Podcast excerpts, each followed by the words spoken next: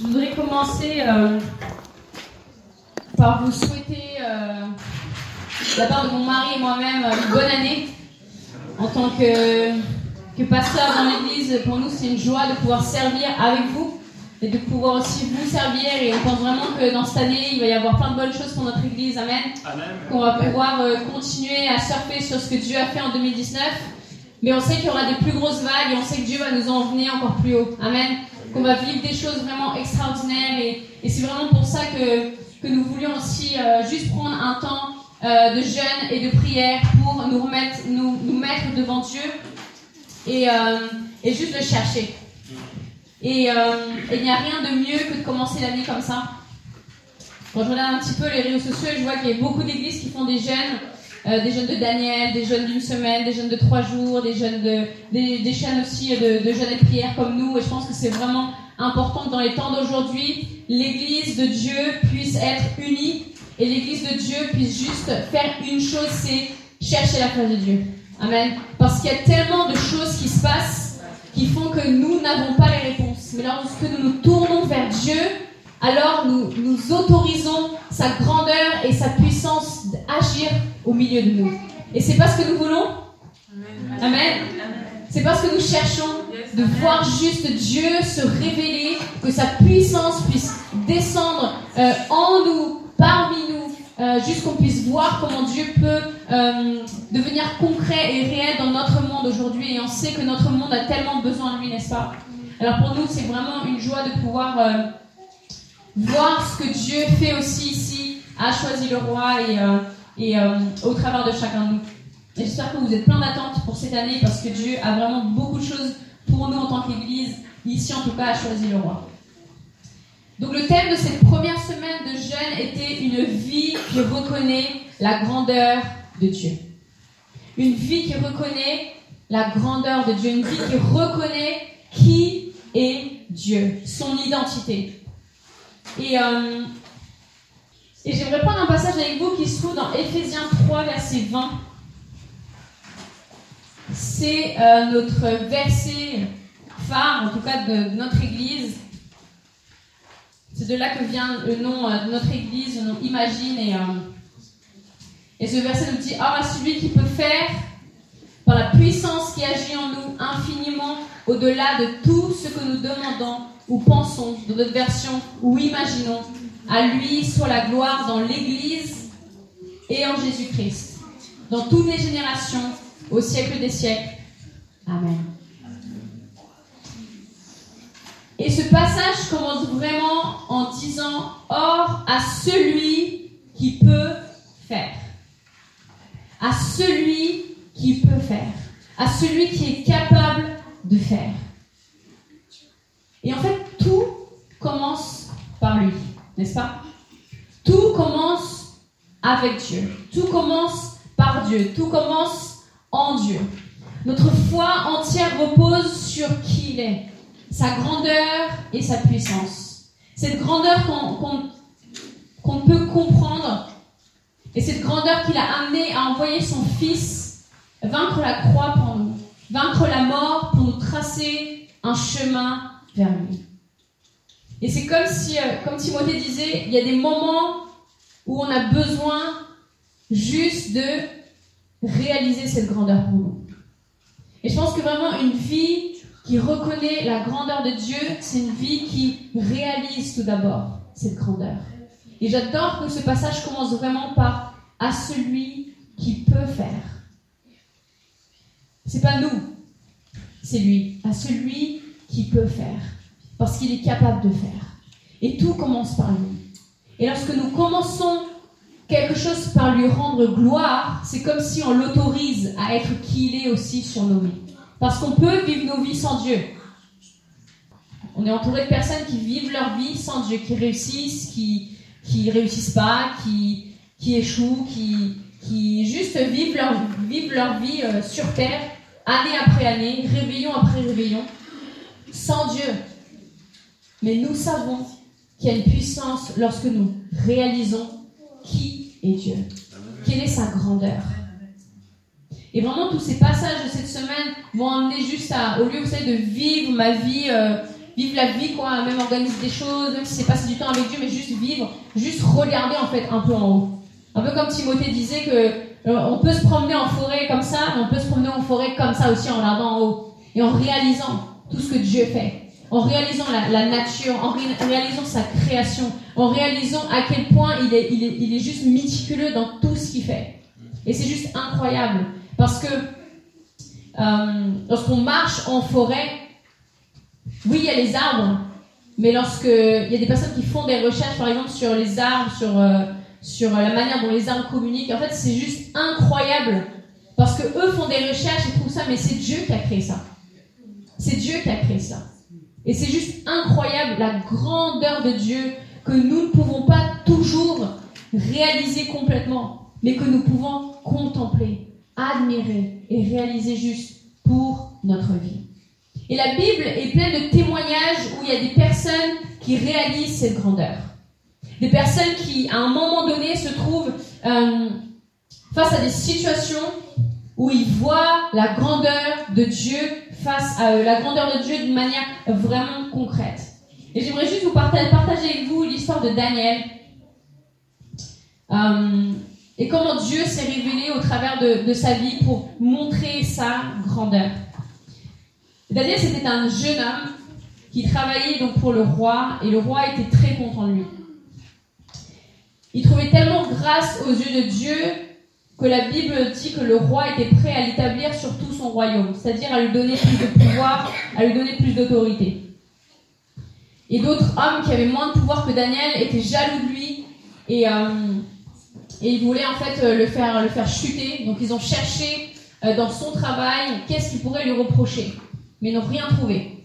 Parce que Daniel était un homme euh, euh, honnête, était un homme humble, était un homme juste, était un homme qui travaillait vraiment euh, d'une bonne manière, donc ils n'avaient rien à lui reprocher. Du coup, ils ont, ils ont regardé, mais comment on pourrait faire pour le faire disparaître en quelque sorte. Donc ça, c'est dans Daniel 6. Et, et du coup, ils voient en le suivant que Daniel prie. Donc ils vont trouver le roi et disent roi, euh, qu'est-ce que tu dis? On a une bonne idée là de pendant un mois que personne ne prie d'autres dieux ou d'autres personnes que toi. Le roi il dit d'accord, on faire une loi. Donc ils font la loi, puis la loi est, est, euh, approuvée, donc euh, est mise en... tout le monde doit la respecter. Et, et sauf que Daniel, lui, il continue à prier. Et ces hommes voient que euh, Daniel remonte euh, là où il priait Dieu et il continue à chercher la face de Dieu et continue à faire pareil. Et donc ils vont rapporter ça au roi. Et le roi, avec toute la tristesse dans son cœur, va devoir faire appliquer cette loi. Parce que c'est aussi un roi, bah, il vient de dire quelque chose, il, doit respecter quoi. Et donc il va euh, mettre Daniel dans la fosse au lion. Et, et donc je crois que ça va un passage me retrouver dans Et donc le roi va mettre, donc va jeter Daniel dans la, dans la fosse aux lions, des lions affamés qui attendaient que, que Daniel. Et donc dans Daniel 6 au verset 16, euh, on peut lire, le roi prit la parole et dit à Daniel, puisse ton Dieu que tu sers avec persévérance te délivrer. On apporta une pierre et on l'a mis sur l'ouverture de la fosse. Le roi la scella de son anneau et de l'anneau de ses grands, afin que rien ne soit changé à l'égard de Daniel. Il n'y avait pas de, pas de pas en arrière à faire. Le roi se rendit ensuite dans son palais. Il passa la nuit à jeun. Il ne fit point venir de concubine auprès de lui. Il ne put se livrer au sommeil. Le roi se leva au, se point du jour avec l'aurore et il alla précipitamment à la fosse au lion. En s'approchant de la fosse, il appela Daniel d'une voix triste. Le roi prit la parole et dit à Daniel, Daniel, serviteur du Dieu vivant, ton Dieu, que tu sers avec persévérance, a-t-il pu te délivrer des lions Et Daniel dit au roi, Roi, vis éternellement, mon Dieu a envoyé son ange et a fermé la gueule des lions, qui ne m'ont fait aucun mal, parce que j'ai été trouvé innocent devant lui et devant toi non plus. Ô roi, je n'ai rien fait de mauvais. C'est juste quelque chose d'incroyable, n'est-ce pas? Les filles, adorent cette histoire. Dans leur Bible, il y a toute une image, on voit Daniel en train de tomber. et les lions tout affamés en bas.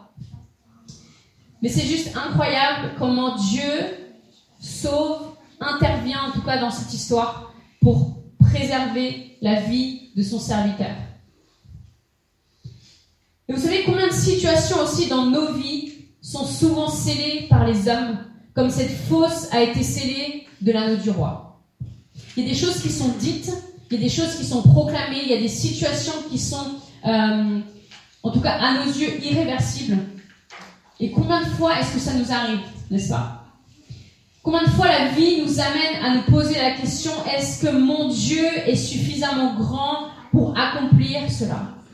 Est-ce que mon Dieu est suffisamment grand pour me faire sortir de cette situation? Est-ce que mon Dieu est suffisamment puissant, est suffisamment grand pour juste faire quelque chose dans cette situation? Et combien de fois l'intervention divine de Dieu nous amène à réaliser encore une fois sa grandeur Notre Dieu intervient tellement dans nos vies que notre position devrait juste être de admirer cette grandeur de Dieu. Et c'est ce qui va se passer pour le roi. Et on va lire au Daniel 6 au verset 26. Le roi dit, j'ordonne que dans toute l'étendue de mon royaume, on ait la crainte et la frayeur pour le Dieu de Daniel. Car il est le Dieu vivant et il subsiste éternellement. Son royaume ne, sera jamais détruit et sa domination durera jusqu'à la fin. C'est lui qui délivre et qui sauve, qui opère des signes et des prodiges dans les cieux et sur la terre. C'est lui qui a délivré Daniel de la puissance des lions. Le roi qui a lui-même scellé cette situation a vu la grandeur de Dieu. Et vous savez, lorsque la grandeur de Dieu agit, il n'y a rien qui puisse l'en empêcher. Même parfois nous-mêmes. Même le fait que le roi ait fermé cette fosse, il a sûrement mis des gardes. Il pensait sûrement que Daniel allait, s'échapper par je ne sais où. Mais ils ont sûrement pris tout. Ça montre qu'ils ont pris quand même des précautions, qu'ils savaient, ils avaient un petit doute en tout cas sur le fait que quelque chose allait se passer. Mais ça a permis au roi d'ouvrir les yeux et de réaliser cette grandeur de Dieu. Une vie qui reconnaît la grandeur de Dieu commence par la réaliser, par juste ouvrir les yeux et juste se rendre compte de qui est Dieu. Et je pense vraiment qu'il n'y a pas de saut qui soit trop bien scellé pour que la grandeur de Dieu ne puisse la briser. Amen. Il n'y a pas de diagnostic trop effrayant pour que la grandeur de Dieu ne puisse venir la changer. Il n'y a pas de tristesse trop profonde que la grandeur de notre Dieu ne puisse venir la changer en joie. Amen. Il n'y a pas d'impasse trop étroite où la grandeur de notre Dieu ne puisse pas créer une sortie. Il n'y a pas de situation dans nos vies trop difficile pour que la grandeur de notre Dieu ne puisse agir. Amen. Est-ce que vous êtes là ce matin? Yes. Notre Dieu est capable de tout. La grandeur de notre Dieu est bien réelle. Et parfois, ça nous coûte juste de la réaliser, de nous tourner vers lui, d'ouvrir les yeux et juste d'admirer sa grandeur dans nos vies. Il est tellement à l'œuvre dans nos vies que parfois même nous, on le, on le voit pas toujours. Mais il est, il est là, il est présent et il est grand. Amen. Et c'est vraiment la raison pour laquelle on a commencé ces 40 jours de jeûne et prière par juste nous tourner vers lui et réaliser sa grandeur. Car nous savons que lorsque nous reconnaissons la grandeur de Dieu, alors on se prépare aussi à le voir agir. Moi, j'aime bien reconnaître que mon mari, c'est un super cuisinier. Parce que j'aime manger sa nourriture. Je me suis très bien mariée, je ne savais pas qu'il était, était bon cuisinier à ce point-là, en tout cas la première fois que je suis venue chez lui, on n'était même pas ensemble. Ses parents étaient très amis de mes parents à l'époque. Moi, je connais ses parents depuis très longtemps, depuis que je suis petite, en fait. Je les ai croisés à plusieurs reprises. Parce que, parce qu'elle et moi, on a 9 ans d'écart. Donc, on s'est, on sait, maintenant qu'on essaie de faire mémoire, on s'est retrouvés à plusieurs événements en même temps. Sauf que lui, il avait 16 ans, moi, j'avais 8 ans. Enfin, voilà, c'était, euh, on n'a pas du tout connecté, quoi. Mais lorsqu'on est venu chez ses parents, mes parents étaient invités chez ses parents, on est arrivé, je suis venue avec eux. Et, euh, et sa maman était dans, le salon en train de la table ça, et Pascal était dans la cuisine avec son père. Je suis là, ouais, et tout, il est dans la cuisine avec son père, qu'est-ce qu'ils font Et en fait, ils préparaient la galette des rois. Et euh, mais, je veux dire, c'est un bon cuisinier, mais c'est à moi aussi de le reconnaître, n'est-ce pas? Plus je vais réaliser aussi qui il est, plus je vais pouvoir bien manger aussi. Et vous savez, parfois, il y a des, des personnes qui sont autour de nous, qui sont, qui sont quelque chose, mais qu'on ne réalise pas toujours. Et avec Dieu, c'est un peu pareil en fait. On peut vivre avec lui dans nos vies et pas toujours réaliser qui il est et son identité. Et je pense que dans, dans le temps, je vais sûrement découvrir d'autres qualités à mon mari, d'autres choses que qu'aujourd'hui je réalise pas. Mais c'est en étant avec lui, en le regardant, en l'admirant, en étant attentive à qui il est, que je vais découvrir cela. Et vraiment, je prie que, que Dieu nous ouvre les yeux aussi sur des personnes qui sont autour de nous et qui sont juste bourrées de talents, bourrées de dons, bourrées de choses que, euh, remplies de choses que Dieu a déposées dans leur cœur. Mais dans notre relation avec Dieu, c'est pareil. N'oublions jamais d'avoir les yeux fixés sur lui. Parce que Dieu, il veut marcher à nos côtés. Mais il veut aussi qu'on ait les regards fixés sur lui. Parce que lorsqu'on a les regards fixés sur lui, sur sa grandeur, sur son identité, alors on peut suivre cela. Mais parfois, nous, ce qu'on a envie, c'est juste de marcher et d'embarquer Dieu partout où nous allons. Mais ça, c'est pas ce que Dieu veut. Dieu veut que nous nous fixions sur lui et que nous suivions cela.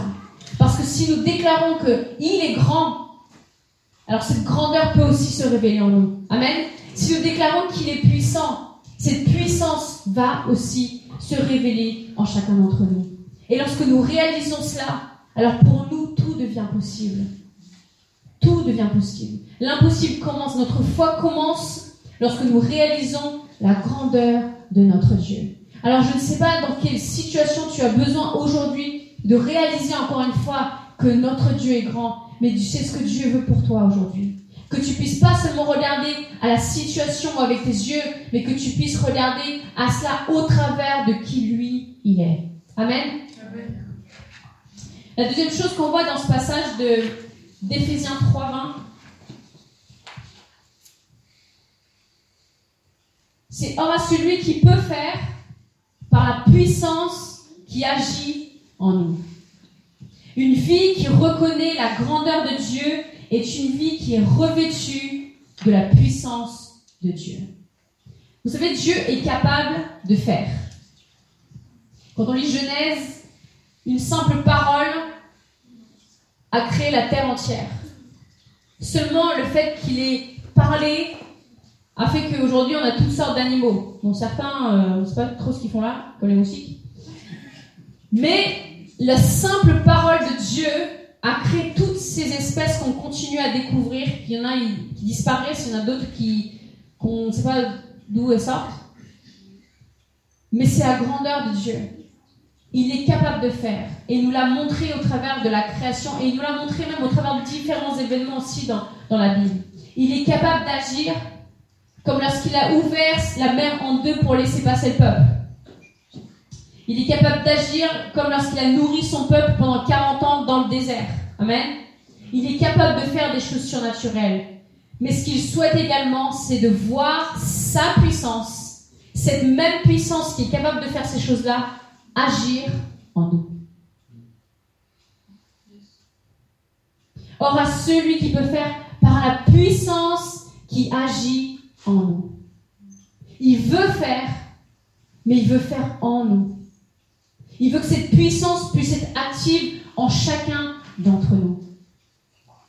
Et je vais juste prendre un passage dans Acte chapitre 1, verset 8. Il dit, mais vous recevrez une puissance.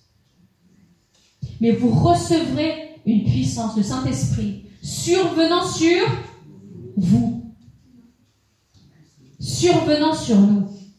Et vous serez mes témoins à Jérusalem, dans toute la Judée, la Samarie et jusqu'aux extrémités de la terre. Mais vous recevrez une puissance. Lorsque Jésus est remonté auprès de son Père, il a promis qu'il enverrait une puissance. Et cette puissance est la grandeur de notre Dieu qui vit en nous. Il nous donne des capacités pour nous aussi vivre et accomplir des choses surnaturelles. Amen. Il a envoyé son esprit pour que cette grandeur puisse devenir concrète pour nous au travers de cette puissance qui agit en chacun de nous. Et il souhaite que nous réalisions cela aujourd'hui. Que cette grandeur puisse être active en chacun d'entre nous. Vous savez, Dieu, Dieu est capable de faire plein de choses extraordinaires. Il pourrait aujourd'hui faire que toutes les personnes pour lesquelles on prie viennent ici, se convertissent, vivent, une vie extraordinaire avec lui. Il peut, il peut le faire, on croit. Il peut le faire. Il peut guérir, il peut transformer, il peut restaurer, juste comme ça. Il peut le faire. Mais je pense qu'il y a des choses aussi à nous montrer à nous. Et quel privilège qu'il nous ait choisi, nous, pour déposer sa puissance en nous, afin que nous puissions aussi faire. Amen. Il a dit à ses disciples, maintenant c'est vous qui imposerez les mains. C'est vous qui prierez. C'est vous qui allez proclamer. C'est vous qui allez marcher. C'est vous qui allez faire. Parce que ma puissance, elle est en vous. Et c'est vraiment un privilège, frères et sœurs. Que cette grandeur de qui est Dieu, ce qu'il est capable de faire, ce que sa parole est juste capable de, délier, elle est en nous. Et nous sommes capables de faire ça. Pas avec nos forces, pas avec notre nature humaine, mais par la puissance qui nous a laissés. Par cette puissance qui vit en chacun d'entre nous. Amen.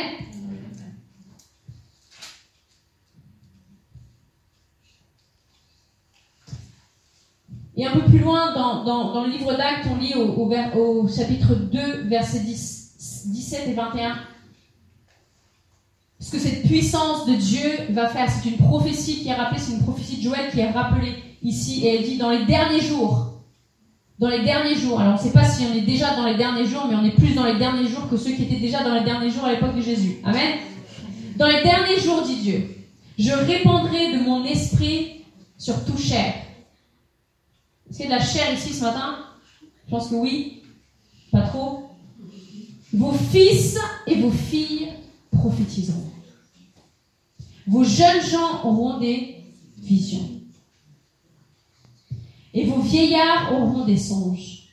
Oui, sur mes serviteurs et sur mes servants, dans ces jours-là, je répondrai de mon esprit et ils prophétiseront. Je ferai paraître des prodiges en haut dans le ciel et des miracles en bas sur la terre du sang, du feu et une vapeur de fumée. Le soleil ne changera, se changera en ténèbres et la lune en sang. Avant l'arrivée du jour du Seigneur, de ce grand jour glorieux, alors quiconque invoquera le nom du Seigneur sera sauvé.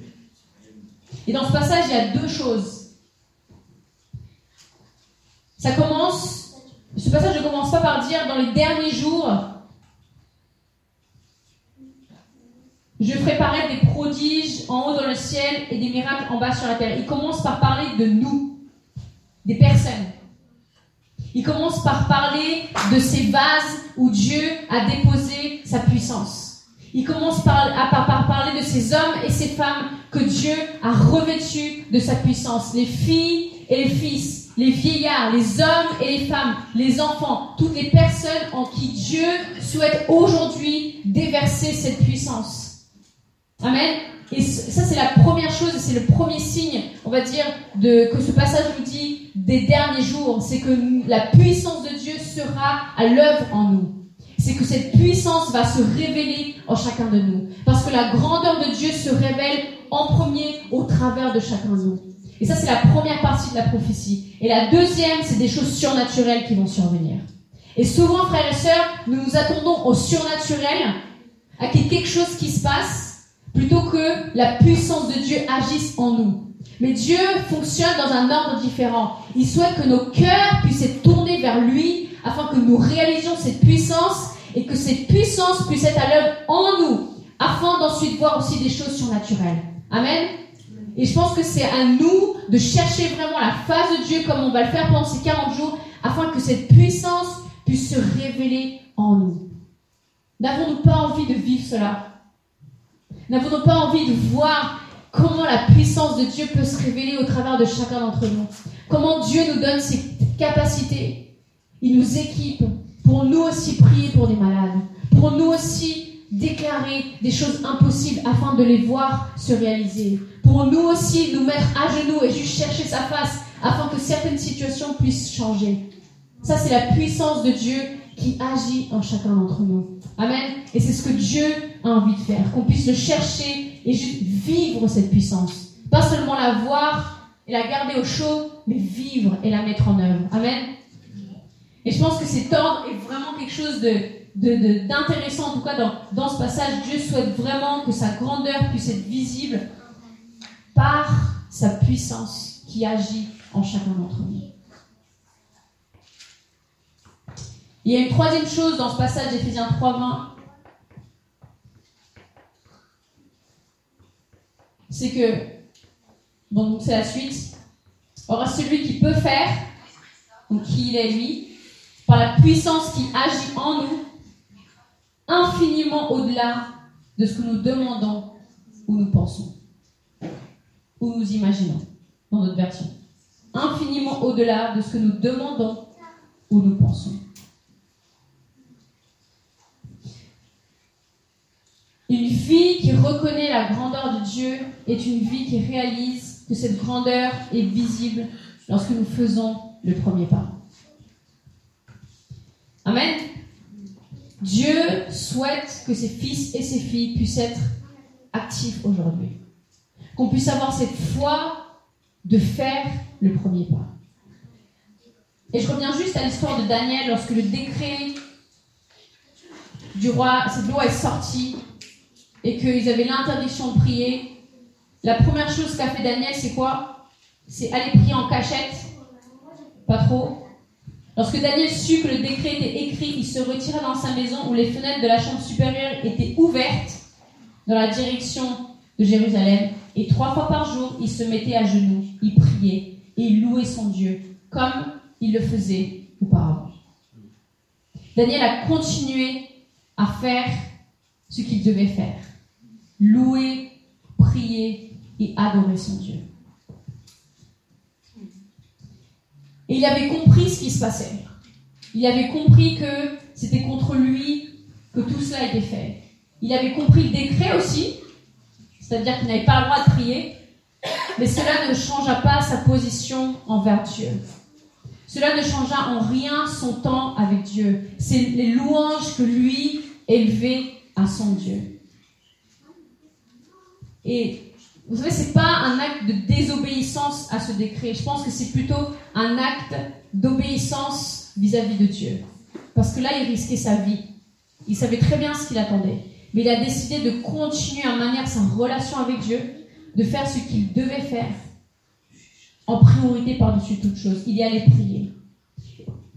Et en certains moments, nous allons aussi devoir prendre des positions et continuer à être obéissants à Dieu. Et je pense vraiment que c'est quand on fait le premier pas qu'on voit aussi la puissance de Dieu agir. Or, à celui qui peut faire, il est capable de faire par cette puissance qui est en nous, mais infiniment au-delà de ce que nous demandons, pensons ou imaginons. Ça demande qu'on doit demander, penser et imaginer, afin que cette puissance puisse agir en nous et afin de voir Dieu euh, de voir comment Dieu peut faire au travers de nous. Ça nous demande à nous de faire le premier pas vers Dieu. Et je pense que ça, peut arriver que Dieu nous demande de faire des choses qui ne paraissent pas toujours logiques pour nous, mais lorsque nous sommes fidèles à Dieu, on peut aussi voir sa puissance agir au travers de nous. Lorsqu'on est venu, euh, lorsqu'on est venu en France, je vais pas vous raconter toute l'histoire de, de concrètement lorsqu'on est monté dans l'avion, lorsqu'on est descendu en France, parce que c'est une péripétie de fou, ce qu'on a vécu. Moi, je suis venue avec ma maman, mon frère et ma soeur. Mon père était déjà, déjà en France. Mais euh, mais il y a eu un petit épisode où on était, on, a, on a déjà eu l'avion de justesse au Pérou parce que euh, on est arrivé, je crois, 10 heures en avance. On était en panique de rater le vol. Toute notre famille était là. En fait, on, partait, on on, savait pas si on allait revenir, quand on allait revenir, qu'est-ce qui allait se passer. Donc euh, toute notre famille était là pour leur dire au revoir. On est arrivé donc euh, 10 heures en avance pour checker tous nos, affaires et tout ça, pour être sûr que les bagages passent. C'était la première fois qu'on prenait l'avion. Et, euh, et du coup, ils nous ont dit allez dormir dans la voiture. Façon, le vol, bah, il est dans 10 heures. Et en fait, on s'est, on s'est tellement bien dormi que quand on s'est, quand, quand les gens se sont rendus compte de quelle heure il était, euh, l'avion il partait dans pas longtemps quoi. Et euh, nous, on réalisait pas qu'il fallait encore passer le, le contrôle, euh, Enfin, vous savez qu'on enlève tout et euh, enfin, tous les petits trucs là. Quand j'étais arrivé à l'avion, on, pense, on, pensait sûrement qu'on devait juste monter. Enfin, je sais pas ce que pensaient les parents un moment. Mais en tout cas, c'était la folie, la folie, la folie. On a dû courir. Je me rappelle que, que moi, ma responsabilité, c'était de courir avec un sac à dos et un sac de couchage. Ça, c'était ma responsabilité. Et euh, sauf qu'il y avait des petites difficultés, c'est que comme mes parents ne savaient pas euh, comment ça allait être en France, ils nous avaient acheté des chaussures à deux tailles trop grandes. Euh, juste, euh, bah, moi, on avait des chaussures pour quelques temps, quoi. Donc courir avec un sac à dos, un sac de couchage, chaussures trop grandes. Je me rappelle qu'on courait, que dans l'escalator, mon frère il faisait tomber sa chaussure, qu'il fallait courir la, la reprendre parce que ma mère avait tous les manteaux, mon frère qui avait trois ans. Enfin bref, c'est tout un truc. On a réussi à monter dans l'avion de justesse. Et là, je fais une crise d'asthme, normal. Du coup, on nous met en classe, euh, on nous a passé de classe économique à classe, euh, première classe, je crois, parce que je suis en train de faire une crise d'asthme. Comme quoi, hein. Ensuite, on arrive aux États-Unis, et aux États-Unis, euh, on nous dit qu'on n'a pas de visa, du coup, on n'a pas on n'a rien à faire sur le sol américain, du coup, ils doivent nous renvoyer au Pérou. Et euh, moi, je réalisais pas trop ce qui se passait. Hein. Je me rappelle même plus trop du voyage. J'ai juste quelques, voilà, j'ai, l'histoire du sac de couchage qui, me revient. Je sais que j'ai eu un, ours aussi dans, l'avion, mais j'ai pas de gros souvenirs. en tout cas, ma mère était là avec trois enfants aux États-Unis. Euh, elle devait retourner au Pérou, quoi, parce qu'on n'avait pas de visa. Et on savait pas que pour faire escale aux États-Unis, on a besoin d'un visa. Et ma mère était là, non, non, mais on va, en France, on va, on vient pas ici, on veut pas rester ici. Non, non, mais pour faire escale, il faut un visa, madame. Et du coup, là, ils nous font passer sur le côté, puis ils nous, ils nous disent, non, non, faut, faut patienter là, quoi. Euh, vous n'allez pas pouvoir euh, euh, partir. Et là, ma mère, elle voit dans sa, dans sa tête comme, euh, comme un peu une vision, quoi, une, une photo de d'elle assise avec nous trois. Donc moi, ma soeur et mon petit frère. Moi, j'avais 7 ans, ma soeur avait 5 ans, mon petit frère avait 3 ans. Elle nous voit assis comme ça, en souriant et sans bouger, quoi. Enfin, c'est une image figée. Et quand elle voit ça, elle se retourne vers nous, et je me rappelle, ça c'est un truc que je me rappelle aussi, c'est elle nous dit, asseyez-vous et vous souriez au monsieur qui est tout droit là. Et donc, euh, je me rappelle être assise et juste en train de sourire euh, à un monsieur. Et en fait, cette image, le monsieur s'est retourné vers nous et il était tellement surpris de ça que il est venu chercher ma mère et leur a dit Je sais pas pourquoi je dois faire ça, mais venez, je vous fais passer.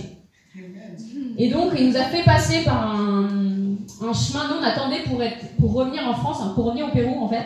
Et lui, nous a fait directement passer pour euh, le check-in pour le deuxième avion. Donc on passait plus les mêmes euh, contrôles quoi euh, que normalement on aurait dû passer. Et donc on est parti, euh, on l'a suivi. Ma mère a posé de questions, elle l'a suivi donc avec nous trois et encore le sac à de couchage. Et puis on est arrivé dans le deuxième avion et là on est on est vraiment monté aussi de justesse dans l'avion. Mais vous savez c'est des choses, il y a encore plein de péripéties après. ce serait trop long pour raconter aujourd'hui, mais je pense que c'est vraiment des choses que elle aurait pu voir cette image et se dire bon bah voilà mes enfants ils sont choux quoi voilà c'est tout. Mais elle a vraiment senti que c'était Dieu qui, lui montrait cela et elle a vraiment mis en œuvre cela.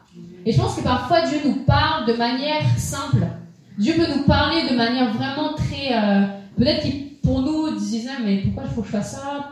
Pourquoi je, que je dirais ça? Pourquoi est-ce que je serais comme ça? Pourquoi est-ce que je dois faire cela mais je pense qu'il y a vraiment une puissance lorsqu'on décide d'obéir à Dieu peu importe la petitesse qu'il nous demande de faire, nous demande de faire, ou peut-être, bon, Dieu m'a jamais demandé de faire des choses illégales ou des choses folles. Hein. Ça, ça vient pas de Dieu.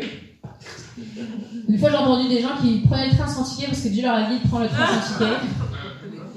Et ils se prenaient des amendes derrière. Mais euh, Dieu est quand même un Dieu qui est correct, qui est juste et qui est aussi soumis à, voilà, aux autorités. Donc, euh, qui nous demande en tout cas d'être soumis aux autorités, pardon. Mais ce que Dieu met dans nos cœurs, et si on sent que c'est Dieu, moi je vous invite juste à faire le premier pas. À faire ce premier pas. Parce que souvent notre acte d'obéissance va déclencher cette puissance de Dieu qui est déjà en nous. Amen. Lorsqu'on reçoit cette puissance, le Saint-Esprit qui vient en nous, c'est à nous de l'entretenir. Et de l'entretenir comment? C'est-à-dire juste en nous mettant en action, frères et sœurs. Et je pense que Dieu, ce passage nous dit que dans les derniers temps, Dieu va donner des visions, des songes, nos fils et nos filles prophétiseront, mais c'est juste incroyable. Dieu va, ce passage dit en quelque sorte, dans Acte 2, que Dieu va être à l'œuvre au milieu de nous. Que cette puissance qui est en nous, qui est déjà en nous, va se révéler. Que cette puissance qui est en nous va devenir concrète. Mais quand il dit prophétiseront, ça implique de nous d'ouvrir notre bouche et de pas seulement garder ça dans notre tête. Lorsqu'il dit ils auront des visions, ça veut dire que nous allons voir des choses, mais que nous allons devoir aussi les partager. Ça implique de toute manière une action de notre part. C'est comme dans ce verset-là, il implique que nous demandions à Dieu, que nous parlions avec Dieu, qu'on puisse commencer à penser, qu'on puisse commencer à imaginer. Et ça, c'est notre Dieu qui va nous inspirer là-dedans, pour que nous puissions être prêts aussi à faire le premier pas.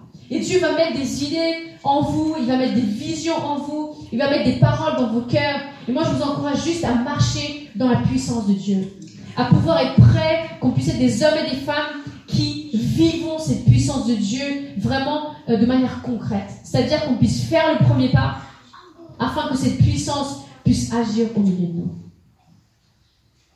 Et vous savez, l'année dernière, je, vous ai raconté lors d'une prédication un témoignage avec une de mes collègues où, euh, où il y a vraiment eu un, moment, vous savez, ces moments où vous vivez, vous savez que c'est Dieu.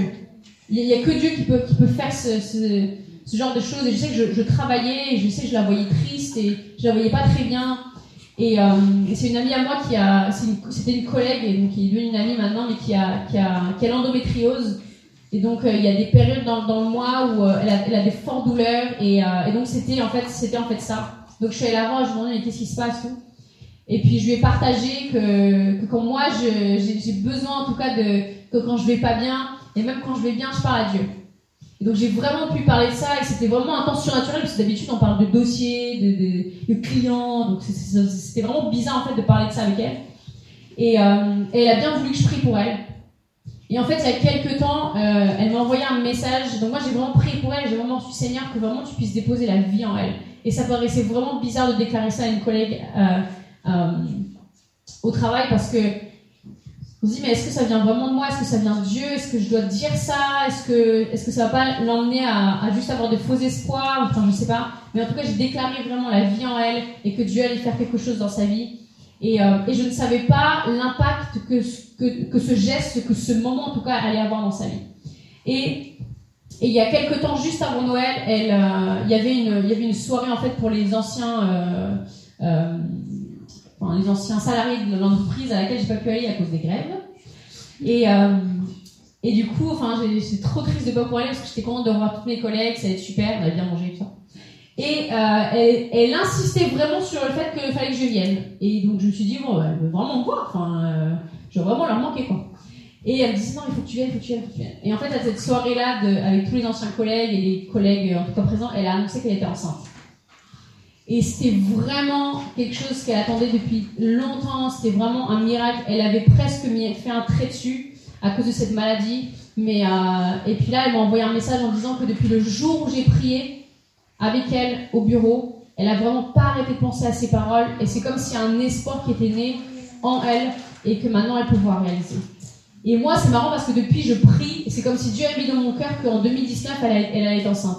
Mais j'ai pas osé lui dire.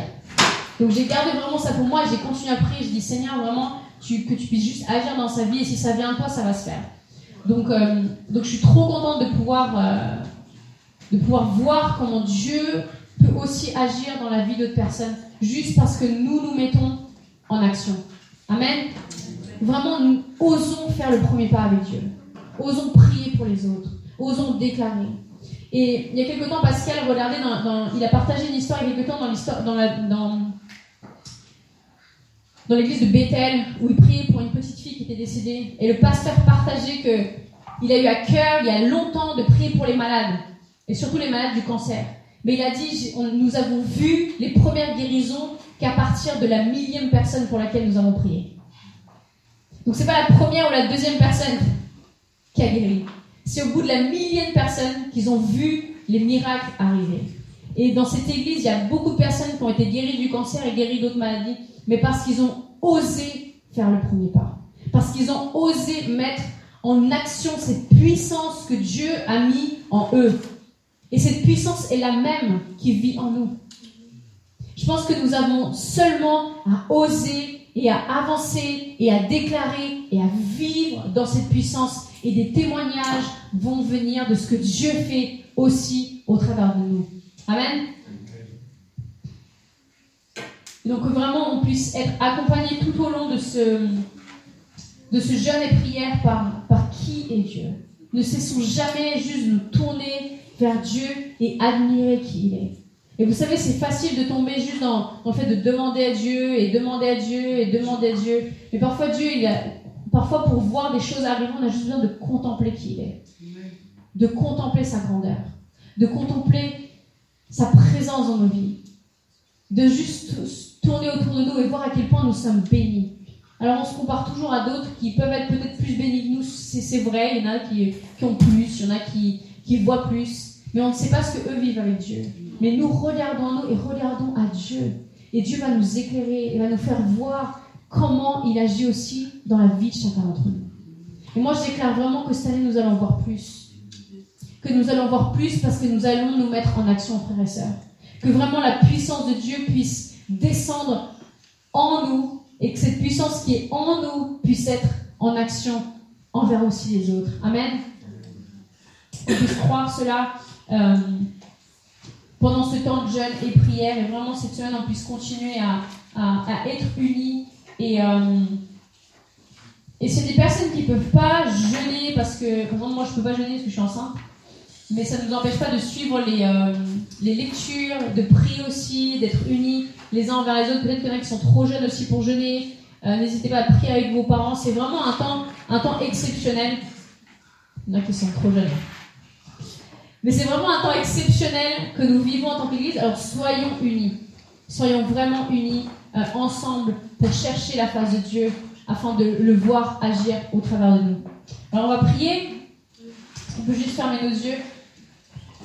Seigneur, je te remercie juste pour, euh, pour cette nouvelle saison qui commence, Seigneur, pour notre Église, pour, euh, ces 40 jours que nous mettons de côté pour toi, Seigneur. Que tu nous permettes de vraiment être unis ensemble de pouvoir être, euh, te chercher, Seigneur, ensemble, de pouvoir nous déconnecter, Seigneur, de, de peut-être des choses qu'on a besoin de déconnecter, qu'on puisse te chercher toi et qu'on puisse te voir aussi agir au travers de nous, Seigneur. Mets en nous cette, euh, cette audace, Seigneur, de faire le premier pas, de pouvoir voir, de pouvoir imaginer, de pouvoir demander, Seigneur, et de pouvoir voir ce que tu es capable de faire et que tu es vraiment capable de faire au-delà de ce que nous pouvons imaginer, Père. Seigneur, nous attendons vraiment à toi pendant ce temps et même pendant les mois qui vont suivre. Nous voulons voir ta puissance agir au milieu de nous. Seigneur, que vraiment cette puissance que tu as mis en nous, ce feu que tu as mis en nous, juste se manifester d'une manière vraiment concrète, Seigneur. Nous déclarons des guérisons, Père éternel. Nous déclarons des restaurations, des situations impossibles, Seigneur, juste trouver une issue. Nous déclarons vraiment une bénédiction surnaturelle sur chacun de nos foyers, Père éternel. Des restaurations, peut-être dans, nos, mariages, Seigneur, peut-être dans nos relations avec euh, nos enfants, peut-être dans nos relations avec d'autres membres de notre famille, Seigneur, que tu puisses juste agir, Père éternel. Qu'on puisse oser faire le premier pas et te voir agir au milieu de chacun d'entre nous. Merci, Seigneur, pour qui tu es. On, veut vraiment juste te rendre toute la gloire et l'honneur, Seigneur, pour, pour tout ce que nous vivons et tout ce que nous allons encore vivre, Seigneur. Vraiment que toute la gloire te revienne. Et comme ce, ce, ce passage finit, Seigneur, dans Éphésiens 3, à lui sur la gloire dans l'Église et en Jésus-Christ, dans toutes les générations, pour les siècles et les siècles. Amen. Amen. Je vous souhaite une excellente année 2020. On se retrouve dimanche prochain pour la suite de notre série. Bonne semaine, bonne reprise de ceux qui reprennent euh, les cours, le travail demain. Couchez-vous pas trop tard. Et que Dieu vous bénisse.